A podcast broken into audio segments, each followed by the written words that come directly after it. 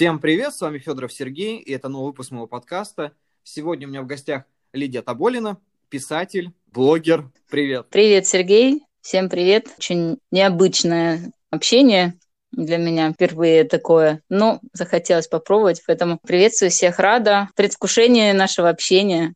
Я на самом деле очень рад, потому что, знакомясь с новыми людьми, ты вдохновляешься, ты узнаешь их, и для меня это очень большой опыт, когда ко мне на подкаст приходит человек, с которым я мало знаком, потому что, когда ты проводишь со своими, спрашивать практически, ну, нечего, потому что ты уже многое знаешь о них, а тут ты узнаешь человека, так что, наверное, я начну, и мне стало интересно, ты сейчас на данный момент пишешь книгу, если это можно было раскрывать? На самом деле можно. В основном про книгу знают э, мои близкие друзья, поэтому вопрос до конца, какой ты хотел задать? Я хотел задать тебе вопрос о том, о чем будет твоя книга. Вот немножко познакомить аудиторию с твоим творчеством, рассказать, ну как, в каком направлении ты пишешь, что тебе нравится в творчестве, но для начала, вот мы начали с книги, а о чем будет твоя книга? Хотя бы в двух словах, там, не раскрывая какие-то определенные события. Ну, ты знаешь, э, книга больше будет жизненная, о каких-то жизненных важных ценностях, глубоких, которые формируют нас человечность. Немножко такое, что, наверное, как сказочное,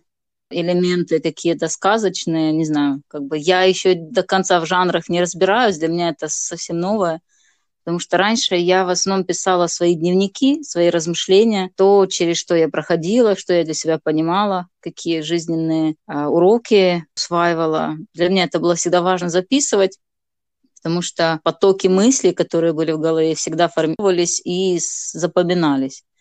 Вот. И так мне казалось, что я не теряю уроки ценности жизни. Сначала я попробовала недавно, ну, ну, буквально там пару недель назад, попробовала рассказ написать. То есть никогда не писала рассказы. То есть это через третьего лица, через каких-то героев. Мне это понравилось. Я почувствовала, что, наверное, это та среда, где мне комфортнее.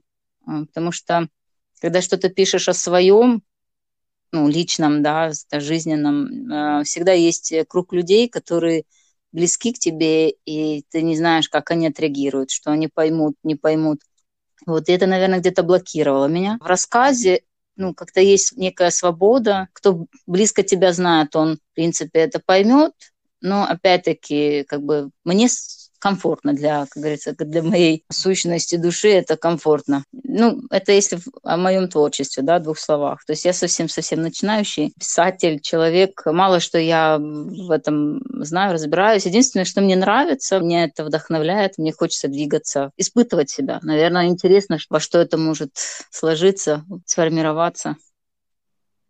Ну вот ты сказала, то, что у тебя книга, это, ну, как-то в роли сказки. Знаешь, мне напомнило, это Экзюпери «Маленький принц», то есть как бы детская сказка для взрослых. Это да, что-то, да. Что-то похожее, да? Я имею... Да, да, очень, очень, да, очень похоже, наверное. Вот. У меня тоже будет маленький, ну, герой, который э, был, ну, раз ты уже сказала этой книге, чтобы, ну, как бы не раскрывать все, но суть будет такова, да, что будет маленький герой, который вырастет, и он вот будет потом для себя что-то пытаться понять, осознать. Надеюсь, что время будет находиться достаточно, чтобы я успевала это все писать все это создавать. Ну, на данный момент уже главы 3-4 есть, это уже меня радует. Это что... большой шаг, на самом деле, 3-4 главы написать. Кто-то вообще одну главу не может закончить. И я хотел это к чему сказать. Хотел спросить, какие у тебя бывают сложности. Вот, знаешь, многие начинающие писатели, допустим, расскажу по себе, у меня были моменты, когда я начинал писать, и я писал вот чисто в стол для себя очень долгое время. Это длилось, по-моему, примерно ну, на протяжении, наверное, пяти лет. И потом, когда я начал публиковаться, у меня был страх, наверное, быть немножко непонятым, что ли. И мне стало интересно, вот у начинающих писателей, какие у них возникают блокировки, страхи, там, ну, с чем вы боретесь? Мне интересно просто со стороны послушать мнение. На данный момент, наверное, уже блоков как таковых нет, потому что тот э, период понимания, осознания себя вообще, что я хочу нести в мир людям, он э, как раз э, таки завершился наверное, в моем случае. Но до этого, перед этим, было, конечно, я еще там в 2013 году начинала свой блог WordPress, создала просто свой блог, где я записывала свои какие-то размышления, стихи свои туда писала. И, наверное, с тех пор вот был период, когда я то писала, то не писала то сначала мне казалось, что кому это надо, кто будет читать. Может, я не ту среду выбрала, но опять-таки из-за того, что я не готова была широко, наверное, заявлять о себе, то такого рода блог был и комфортен. То есть в основном о нем знали мои близкие там, друзья, с которыми я могла делиться, плюс моя христианская среда. Все равно люди, которые будут меня слушать или захотят поинтересоваться, о чем я пишу. То есть в основном это вот э, какие-то истины христианские, жизненные. Наверное, для меня важнее всего было выйти из этой среды и взглянуть на мир немножко шире. Наверное, вот этот момент был страшнее. Как, что. И период наверное, изоляции как раз произошел. Если для кого-то это был период сложный, для меня, наверное, это был период такого прозрения. Я, наоборот, больше для себя поняла, что есть очень много людей, которым много о чем можно говорить, у которых многое можно узнать. И вот как-то родился такой вот проект, как христианский дневник, где я просто записываю размышля... размышления свои, как можно понимать саму жизнь через призму христианских ценностей и принципов. Наверное, поэтому и мои рассказы, они тоже больше несут такой какой-то сравнительно образный характер. Кому будет интересно, могут зайти почитать, там есть рассказы. Кстати, их пока два, потому что я только начинаю писать. На данный момент, наверное, страхи я уже победила. Единственная сложность в том, что у меня очень мало времени для всего, у меня много всяких идей, накопилось много материала, в какие-то записи. Понимаю, что это все требует много времени. Даже страница в Инстаграм, которую я начала. Но я понимаю, что лучше медленный темп, чем вообще ничего не делать. И стараюсь, наверное, меньше себя сравнивать с другими, говорить, что ну, у меня так получается, я так могу. Мы все по-своему индивидуальны, и мне очень понравилось, когда ты сказала про христианский блог. Я считаю, что в нашем современном мире важно доносить какие-то вещи до людей, исходя из рассказов, опыта и так далее. Знаешь, посмотреть на христианство – через призму жизни человека. Многие люди, бывает такое, что они боятся раскрыть свою религиозную принадлежность, к чему они относятся. И когда человек mm-hmm. видит, что есть человек, ну, примерно сверстник, может быть, плюс старше, плюс младше, который делится опытом, который пишет рассказы, который доносит важность христианства через это, я считаю, что это важно. Так же, как сейчас не хватает много современной христианской литературы. Ну, то есть, как бы она есть, но она не особо распространена. Ну, смотря где. Допустим, в книжных магазинах ты редко встречаешь христианскую литературу, только, допустим, на полке религии. Ну, смотри, ну да, то есть ты хочешь сказать, что литература такая, как поучительно легкая, ну, то есть не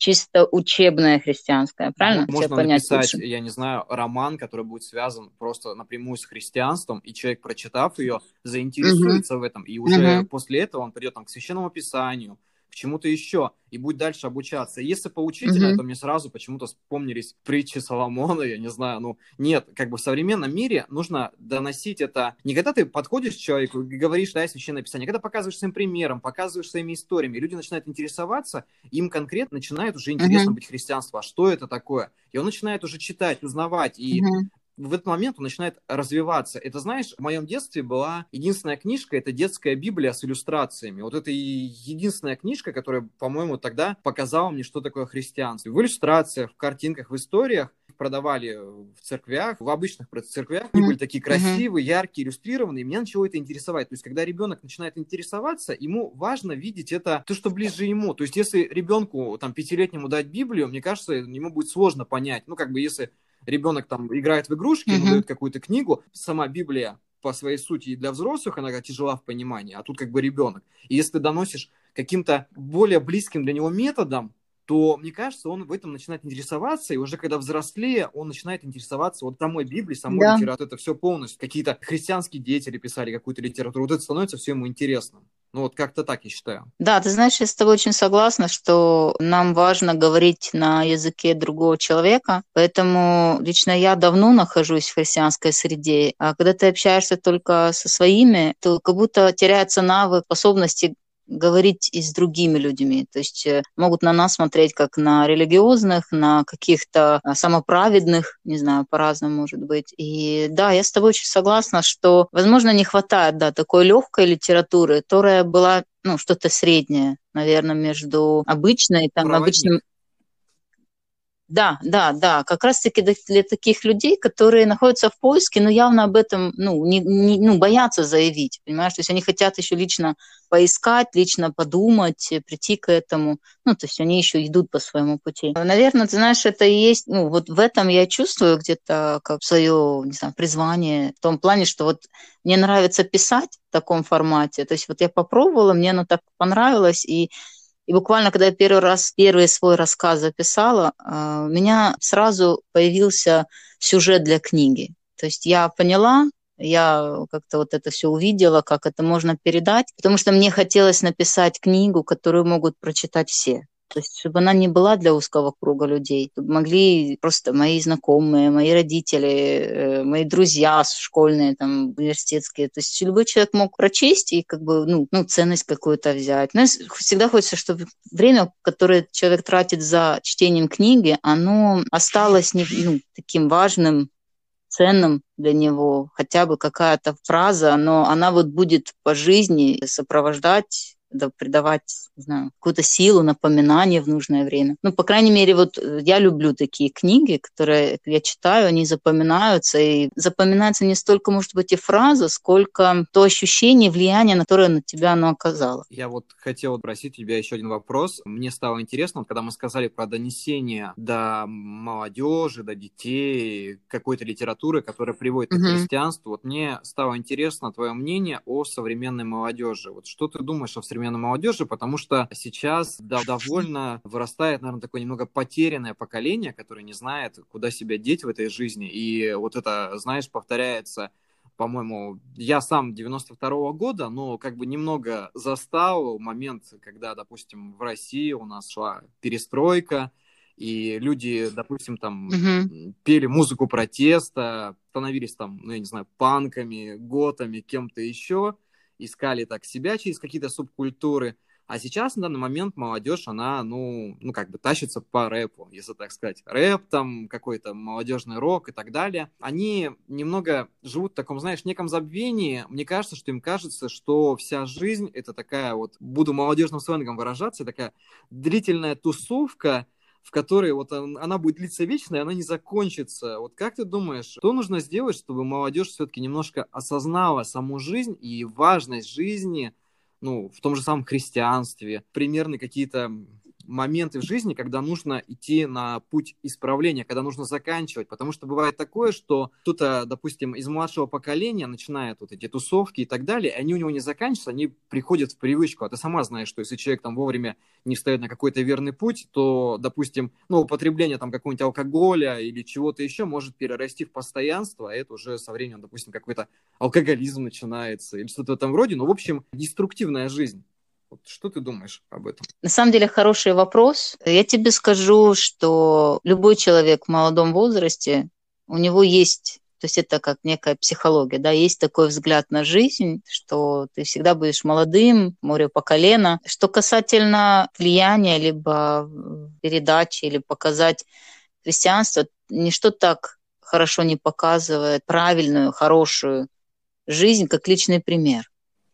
И очень многое зависит от э, воспитания, то есть именно от э, семьи, с которой вышли дети. Поэтому если смотреть еще более дальним взглядом и копать глубже, то все начало берет семьи. Поэтому я бы больше, знаешь, эм, смотрела на то, что не исправлять то, что уже тяжело исправлять, а лучше помогать молодым семьям, молодым парам строить правильные отношения, э, воспитывать правильно детей. Ну, то есть у меня у самой есть маленький ребенок, ему три года, сын. Поэтому я вот по себе вижу, насколько это важно и сколько это ответственно. Воспитывать, быть именно личным примером. Я понимаю, что придет время, когда он будет подростком, и уже сейчас я формирую в себе этот образ. Очень важно формировать. То есть любой человек, который хочет на другого повлиять, то есть, э, не знаю, возьмем общество на общество, то важно формировать план себя, видеть, наверное, где-то вот программировать, вот программировать себя, как ты будешь себя вести с, с тем или иным человеком, либо обществом. По крайней мере, мне это помогает. То есть ты заранее готовишься, ты понимаешь, что может быть, могут быть такие периоды, такие периоды. Я лично очень много читаю о воспитании, много слушаю психологов, много э, христианских книг читаю. То есть стараюсь иметь широкий взгляд на это все. Вот, поэтому личный пример – это очень важно всегда. Это всегда важно много любви проявлять и, наверное, не осуждать а чтобы помогать. Знаешь, любовь заключается в том, что ты даешь человеку право идти по этому пути. Потому что мы все нуждаемся в том, чтобы выстраивать свой путь. Это важно. Это важно для формирования нашей личности. Поэтому почему я задела момент семьи, когда в семье есть здоровая атмосфера, правильная атмосфера, когда дети растут э, с родителями, полноценная семья, когда отец участвует в жизни детей, да, когда мама, она мудрая, добрая и именно воспитывает, то, поверь, вырастая в такой среде, человек, он будет здоровым. То есть у него меньше шанса, меньше ошибок будет. Вот, поэтому, ну, немножко сложно, конечно, конкретно фокусироваться на каких-то своих мыслях. Не знаю, ответила ли я на твой вопрос. Мне кажется, ну, ты в общем... вполне ответила, особенно с того, что верный путь. Мне кажется, для ребенка это действительно такая родительская любовь, потому что многие родители, они предоставляют детей, знаешь, телевизору. Вот эти дети телевизора вырастают поколением телефон да, да. там в руки и так далее. Да, на самом деле, все, да. Сам на себя да. просто. Ну, ты знаешь, я вот вспомнила, ты вот говоришь насчет того, что родители предоставляют детей самим себя. Ты знаешь, наверное, это самая большая ошибка в том, что родители не участвуют. А участие в жизни заключается в разговорах. Оно заключается в том, что родитель говорит своими словами и поведением, что ты мне важен, э, я вижу, что ты переживаешь, да, то есть не прямым текстом, не обязательно это говорить прямым текстом, в зависимости от э, не знаю, возраста, ситуации. Но важно своим присутствием, переживанием показать, что, что происходит. Я могу помочь. Если нужна помощь, я, я, я рядом. Потому что очень-очень много все тянется с, с детства, все наши э, страхи, все наши комплексы, неправильно сформированные качества в нас. Это все это травма, либо защита детстве. Поэтому вот ты говорил, ты 92-го, я 87-го, то есть ну, был такой период, когда я вот была в школе, училась. Очень многие родители уезжали на заработки, особенно вот младших, дети, которые были младше нас, на 5, на 10 лет. И ты знаешь, э, печально, что, ну, то есть родители зарабатывали, высылали деньги, ну, такая была необходимость, нужда ну, в той среде, где я росла. По-другому тяжело было выжить что маленький городок, э, как бы не у всех была возможность вот эти 90-е годы, там до 2000 какого-то. Поэтому всегда обстоятельства очень сильно влияют. Но я скажу, очень есть хороший такой отрывок, который меня всегда вдохновляет, в том, что ну, любовь, она покрывает множество грехов. То есть, когда ты любишь человека, сколько бы он не проявлял, не, ну, не делал ошибок греховных, то твоя любовь, она как будто покрывает их. То есть ты умеешь прощать. Ты не фокусируешься на, на поступке человека, ты фокусируешься на том, что хочешь помочь человеку. Поэтому это актуально, наверное, везде, всегда, во всем, с подростками, с детьми, с людьми, еще, такой... знаешь, бывают такие моменты Наверное. в воспитании детей, ну, как бы я на примерах знакомых смотрю, у меня пока нет детей, они иногда боятся проговаривать многие моменты, которые могут произойти с ребенком, допустим, на улице. Ну, там, я не знаю, девочки позовет мальчик, позовет нам попить пиво или что-то в этом роде, что, ну, как, как нужно поступить в той или иной ситуации. Мне кажется, такие моменты нужно проговаривать, потому что детям потом уже проще сориентироваться, верно они поступили или неверно, хотя бы что-то знать, потому что некоторые поступки, которые не проговариваются, они потом могут привести, ну, я не знаю, к каким-то проблемам у подростка. Ну, тут даже не дети уже, наверное, подростки больше идут. Угу. Ты имеешь в виду э, заранее ребенка подготовить к тем или иным ситуациям? Да, правильно? как бы разговаривать Или... об этом. есть, как... Конечно, это, это очень нужно. Именно в этом и есть воспитание. Воспитание это не когда ты берешь и там наказываешь ремнем, да, за каждый проступок. Нет, это, это не тот случай. Воспитание это когда ты объясняешь, помогаешь, но все равно оставляешь за человеком выбор и право за, на ошибку. Это, конечно, правильно проговаривать. Я, ты знаешь, я до сих пор помню, как есть два старших брата и сестра. То есть я четвертая в семье. И старший брат как-то помню этот разговор. Я была, не помню, сколько мне было, уже в подростковом возрасте. И он говорил со мной один раз, он говорит, знаешь, Лида, вот ты, если вдруг с тобой такое случится, такое в жизни происходит. Ну, то есть он поговорил со мной, объяснил, что а, могут э, пристать мальчики, приставать могут там, то есть объяснил, что может дойти до изнасилования, всяких-всяких страшных ситуаций. Говорит, но самое важное, самое страшное, если это произойдет, то ты будешь молчать. Знаешь, я до сих пор помню этот разговор, и это, я очень благодарна моему брату за это, что он тогда поговорил со мной, объяснил, что а, важно не молчать, потому что если ты один раз э, замолчишь, то есть он сразу мне объяснил, а, что может быть дальше, да, то есть если ты промолчишь, не скажешь сразу там мне, родителям, ну, да, то это может э, вылиться еще нечто страшное, как э, знаешь, как в маленьком городке живешь, то слухи быстро распространяются. Вот. Поэтому всегда надо говорить с, людьми, потому что общение – это дар. Нам дан этот дар, нам нужно его использовать, общаться, разговаривать, не замыкаться в себе и не проявлять безразличие к другому человеку. Ну вот я считаю, что это правильно, когда до тебя доносят мысли о каких-то ситуациях, которые могут произойти, ты уже примерно понимаешь, как повести себя в том или ином моменте потому что с многими об этом же не говорят, и люди замыкаются в такие mm-hmm. моменты и становится еще хуже, потому что мы прекрасно понимаем, что в жизни может всякое случиться. Да. Ну, я считаю, что когда вот тишина происходит, это, наверное, страшнее. Вот как-то так. я хотел перейти немножко на более нейтральную тему и спросить Давай. тебя о том, э, как ты относишься к тому, что сейчас э, многие книги стали публиковать в электронном формате, то есть сейчас интернет развит, и такие все карманные компьютеры, и вот это все началось. Э, как ты относишься к тому? Вот, знаешь, раньше было такое ощущение, когда ты держишь книгу в руках, она приятная запахом, ее можно почувствовать, потрогать, там вот эти тактильные ощущения, а сейчас на момент большая часть перешла в электронный формат. Вот как ты относишься к электронным книгам? Ты читаешь их? Очень позитивно, положительно отношусь к электронным книгам потому что мы живем в такое время, когда люди адаптируются, и нам тоже, нам, творческим людям, важно адаптироваться вместе с ними, иначе они уйдут вперед, а мы будем отставать. Э, есть разные люди. Кому-то нравится, может не нравится, может просто у человеку нравится читать, но из-за того, что он постоянно в, в разъездах э, или неудобно брать книгу с собой, да, и он для себя раскрыл такую удобную вещь, как э, электронная книга в, там, в смартфоне или в планшете где-то.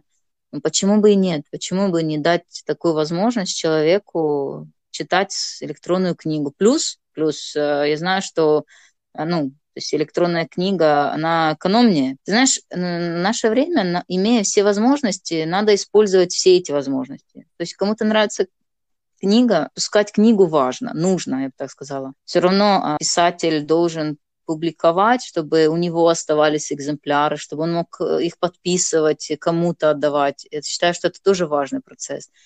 И электронную книгу тоже нужно создавать, э, давать возможность людям приобретать, может быть, за не знаю, правильно ли это прозвучит, ну, может быть, за более доступную цену, кто знает. Знаешь, есть люди разные, возможности разные. Электронные книги должны быть, даже аудиокниги, я думаю, что как следующий такой этап, так как аудиокниги, потому что они всегда есть, э, лично вот у меня есть время, например, я там, когда бегаю, я могу слушать музыку. Сегодня я слушала твои подкасты. Ну, то есть это, это здорово, ты размышляешь, ты слушаешь, ты успеваешь делать то, что планируешь. Каждый как ему удобно. Ну вот аудиокниги, да, это очень хороший вариант, потому что фоном ты всегда слушаешь, и тебе информация все равно так или иначе усваивается, чем, допустим, заниматься делами держать в руках телефон там или книгу. Но аудиокниги имеют один такой, наверное, нюанс в том, что аудиокниги не всегда подходят людям. Допустим, когда человек слушает аудиокнигу, если ему не подходит голос диктора, он ему не нравится, то, конечно, с этим возникают сложности. Просто я часто встречал моменты, что у меня много знакомых слушают аудиокниги, а я там тоже, допустим, там Виктора Пелевина люблю. И я говорю, вот я послушал аудиокнигу, мне говорят, как ты ее послушал? Мне вообще голос диктора не нравится. Ну, вот такой нюанс единственное возникает, да, то есть как бы проблем. Да, проблем да, да, согласна. Согласна. Ну, везде есть свои плюсы-минусы. Поэтому, мне кажется, знаешь, кон- конкретный автор, конкретный, конкретная книга, всегда может быть все по-разному. Вот по поводу электронных книг я полностью согласен, потому что, знаешь, во-первых, книги стали очень дорогим удовольствием. Как бы многие не читали, книги это очень дорогое удовольствие. Приобретать не у всех получается это, во-первых. А во-вторых, у многих авторов, допустим, сам издатников, которые не через издательство публикуют, сами по себе это делают, у них выходит книга, им нужно, допустим, присылать книгу, я не знаю, в другую страну, и это обходится иногда безумно дорого, а так ты просто ну, разместил да, на конечно. сайте, либо там прислал, там тебе прислали денег, ты прислал книгу, да. или просто там прислал. Так намного удобнее становится. Единственное, да, нельзя поставить автограф, но это можно сделать чисто технически, я не знаю, в электронном виде.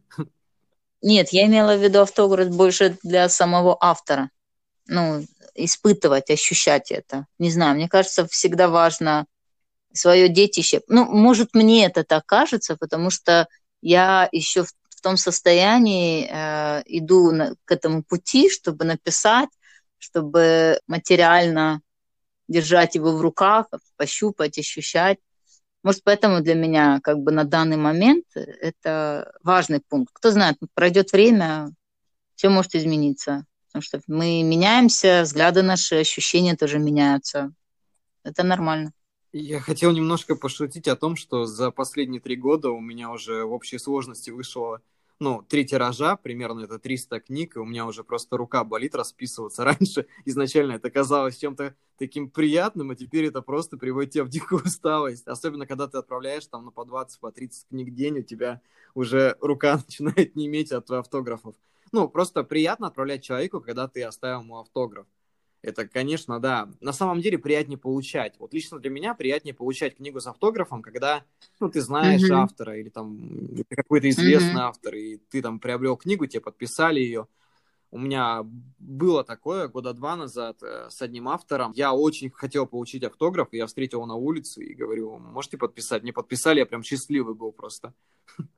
Я думаю, что для него это привычное дело, как бы все равно это потом притупляется, но для читателя, для конечного читателя это очень важно. Я хотел спросить вопрос, который я, наверное, задаю из выпуска в выпуск, но мне все равно интересно, потому что каждый отвечает на него по-разному. Я хотел спросить, что тебя вдохновляет. Ну, давай немножко по-другому задам вопрос. А, к примеру, ты человек, который ждет вдохновения, когда на него не взойдет вот это ощущение, что нужно написать, либо ты человек, который пишет, потому что, ну, вот у него есть желание, просто внутреннее желание, это как когда ты планируешь свой день, планируешь, что сегодня ты напишешь одну главу или две главы. Вот как у тебя это работает? На сегодняшний момент, э, исходя из того, что у меня время очень ограниченное и быстро меняется из-за того, что я постоянно нахожусь с моим сыном, маленьким ребенком. То есть это для меня это не как работа понимаешь, то есть я там запланировала, выделила себе. Наверное, все-таки я больше человек, который пишет по факту, потому что многие мои записи связаны с личным переосмыслением, с личным опытом. То есть это то, что я проживаю, это то, что я чувствую. Ну, это было всегда до сих пор так. Когда же я стала писать это, э, оформлять как э, художественную форму, то из-за нехватки времени такого, как бы мне хотелось, да, там час-два сесть, написать. Э, не всегда есть эта возможность. Э, мне очень понравился твой совет, когда я раньше тебя спросила, что ты посоветуешь, чтобы писать, как писать, когда ты сказал, пиши при первой возможности. Ты знаешь, я действительно, я вот пишу при первой возможности. Мне это нравится. Когда я чувствую, что мне тяжело или оно не идет. То есть я не мучаю текст. Для меня важно, чтобы я отдыхала, когда я пишу, потому что это все-таки пишется как душой. Плюс э, я пишу, задеваю какие-то моменты, связанные там с христианством, с какими-то жизненными ценностями э, глубокими. Поэтому важно это все сначала самой прочувствовать.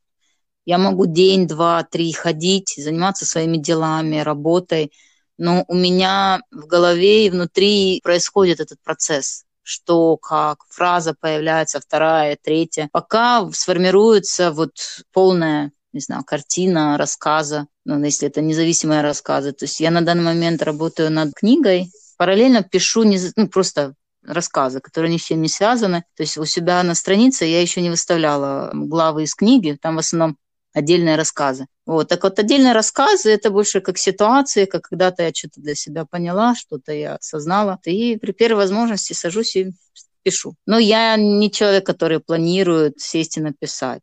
Бывает, что тяжело. Поэтому я встаю, я иду дальше. Потом в процессе деятельности, вот что интересно, мне приходит вдохновение в процессе деятельности. То есть я могу по дому заниматься делами, ребенок сидит, играет игрушками, я могу быть рядом с ним, но параллельно я размышляю, я думаю. Ну, то есть вот, наверное, исходя из образа жизни, вот так получается у меня. Ну, я считаю, что это правильно, потому что писать при первой возможности, это, знаешь, если ты пишешь при первой возможности, значит, это все-таки твое, потому что многим людям, ну, допустим, бывает такое, что у них куча времени заниматься этим, но они все-таки этим не занимаются, но все равно начинают говорить, вот, я не могу сесть там за книгу, у меня не получается, мне то мешает, это мешает. Но, как видишь, в твоей ситуации у тебя находится немного свободного времени, и ты начинаешь писать, значит, тебе это нужно. Мне кажется, это так определяет, и каждому человеку важно к этому прислушаться, потому что у кого-то вообще этого времени достаточно, но они все равно этого не делают. Так что в этом случае, в любом, это очень похвально. Спасибо. Сложнее, наверное, вот я когда написала текст, то есть я понимаю, что все, я его написала, он у меня закончен. Мне потом сложнее его корректировать, либо, не знаю, редактировать. Мне тяжело возвращаться к этому тексту. То есть есть ощущение, что я полностью себя, из себя все выжила, и должно пройти время, чтобы я вернулась опять к нему. Ну, понимаешь, в чем я? Я тут тебя полностью понимаю, потому что меня бывает такое, знаешь, не только то, что возвращаться к тому, что ты сделал, а бывает такое, что ты напишешь книгу, пройдет какое-то время. Знаешь, я редко перечитываю то, что я писал. Ну, то есть, как бы я выпустил книгу, я выдал какую-то мысль, и для меня это уже за- закрытая mm-hmm. тема. То есть, как бы возвращаться mm-hmm. к ней у меня нет желания. Но иногда бывает такое, что возвращаясь, ты все-таки находишь какие-то ошибки, нестыковки. Это может быть не в столь смысловом виде, как, знаешь, э, даже орфографическом, либо пунктуационном, когда ты перечитываешь текст. Очень важно, по моему мнению, когда ты пишешь главу, и потом хочешь довести ее до ума, прочитать ее кому-нибудь вслух. Я говорил уже в прошлых подкастах, э, когда один записывал, о том, что выдается очень много ошибок в эти моменты, потому что ты спотыкаешься об слова, вот просто спотыкаешься, или там понимаешь, что так, так не произносится. Иногда человек пишет настолько, что ему кажется, что эта фраза была гениальная. А потом уже перечитывая, он понимает, что так не говорят. Вот это вообще, это не так, mm-hmm. не тот смысл, не то слово и так далее. Но возвращаться тоже тяжело, да. Согласна, что э, ложиться на слух, текст должен ложиться на слух. В данном случае я тоже перечитываю, потом уже. И ну, просто лучше чувствуется, где нужно скорректировать. Потому что когда ты только написал и возвращаешься, читаешь, кажется, все, все, все хорошо. Ну, не замечаешь. Потом успокаивается все внутри, и текст ну, с новым взглядом, с новым ощущением по-другому совсем. Я тоже иногда читаю, Особенно стихи, когда слух читаешь, сразу понятно, где что не так. Рассказы тоже слышала, и, и тоже знак, знакомая советовала тоже читать вслух. Там он согласен с этим. Я хотел перейти к следующему вопросу и спросить у тебя угу. о том, а, вот ты сказала, что ты пишешь стихи. Вот лично для тебя что проще, писать стихи или писать прозу? Ты знаешь, э, мне сложно ответить, потому что прозу, рассказы я начала писать совсем только недавно, может, месяц назад. А стихи я пишу дольше. Наверное, именно со стихов началось мое творчество. И я никогда не думала, что я буду писать, учитывая тот факт, что для меня ну, русский язык всегда тяжело давался. Стихи, мне мои стихи всегда казались небогатыми, потому что рус, русский язык, он не родной мой язык, это как второй родной, то есть я там училась на этом языке, обучалась, но всегда мне было сложно излагать свои мысли, но со временем по чуть-чуть, по чуть когда было вдохновение, какое-то появлялись определенные стихи. Был период, когда я вообще не писала. Конечно, стихи, наверное, это именно то, что мы пишем по вдохновению, глубоко, остро, переживая какие-то жизненные моменты, обстоятельства.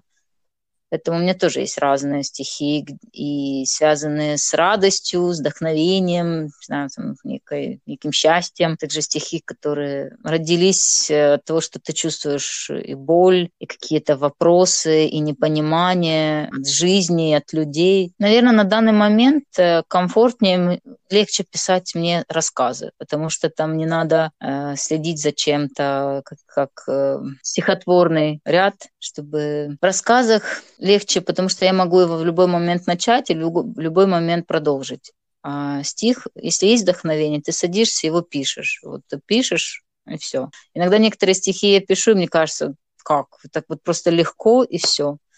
А иногда хочется закончить неначатое, и все не получается. И вот он лежит незаконченный многое время, и все, не, продол- не продолжается, потому что утеряны те чувства, эмоции, которые, не знаю, в тот момент на меня настигло. Ну вот для меня всегда было удивительные люди, которые пишут стихи, потому что в такой маленький объем нужно уместить самую важную мысль, и я считаю, что лично для меня стихи писать намного сложнее, чем прозу, потому что в прозе все-таки можно разгуляться. Ну, я уже говорил об этом, но еще раз повторюсь, что проза, в ней mm-hmm. можно писать столько, сколько ты захочешь. Единственное, как бы минус в прозе, что можно вылить очень много воды, бывает такое, что читаешь книгу, и большая часть текста, ну, как бы она вообще ни к чему там. Ну, просто она добавлена для mm-hmm. объема. А в прозе тоже нужно держать этот, наверное, такую золотую середину, чтобы и человек понимал, какую ты мысль хотел донести, и он не устал от каких-то лишних слов. То есть в прозе вот двоякое ощущение. С одной стороны, это большие возможности, можно разгуляться,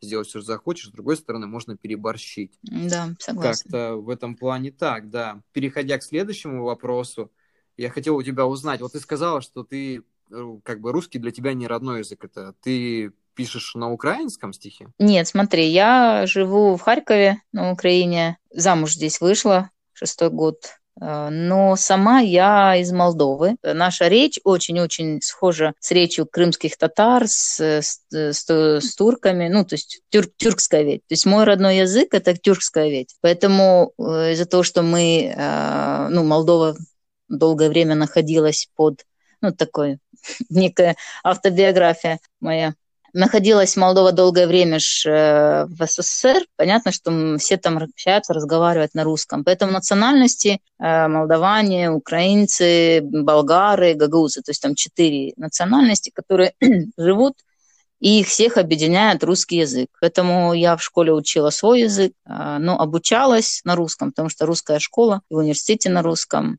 Вот, поэтому для меня всегда это было сложно. Я даже недавно вспоминала, что когда я в университете э, на семинарах нужно было какие-то доклады делать, боже, для меня это было так сложно. Я учила, выучивала просто наизусть, так мне тяжело было, я заикалась, запиналась. Думаю, да, кто бы кто бы мне сказал, что лет там через 15 или сколько я начну писать, да еще и так, я бы, ну, я бы точно не поверила.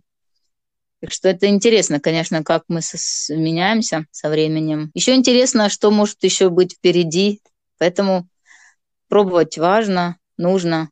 Это в том состоянии я сейчас, в этом состоянии я сейчас нахожусь. Хочется не бояться своих возможностей, потому что их у нас очень много. Иногда мы из-за страха не даем себе шанс развиваться и шанс дойти до чего-то большего, лучшего, может даже до того, к чему мы, не знаю, предназначены, призваны. Считаю, что каждый человек ищет свое предназначение, нечто большое, великое внутри себя, что и как отражается с этим большим великим миром. Очень хочу, чтобы все наши слушатели тоже не боялись, пробовали, потому что а, самый большой критик это мы сами.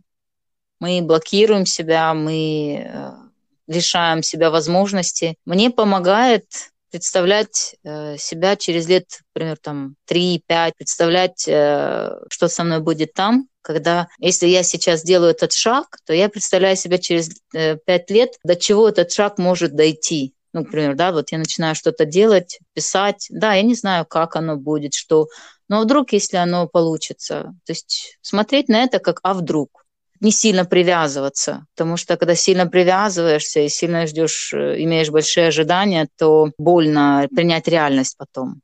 Это, наверное, то, что чему меня научила жизнь. Поэтому иметь легкое отношение, почему бы и нет? А почему бы и нет? Можно попробовать. Я как раз перед тем тебе хотел сказать, чтобы попросить тебя пожелать нашим слушателям что-то от себя. И вот ты сейчас просто об этом сказала, мне такое ощущение сложилось, что ты просто прочитала мысли и сама это сказала. Это очень важно нам не бояться.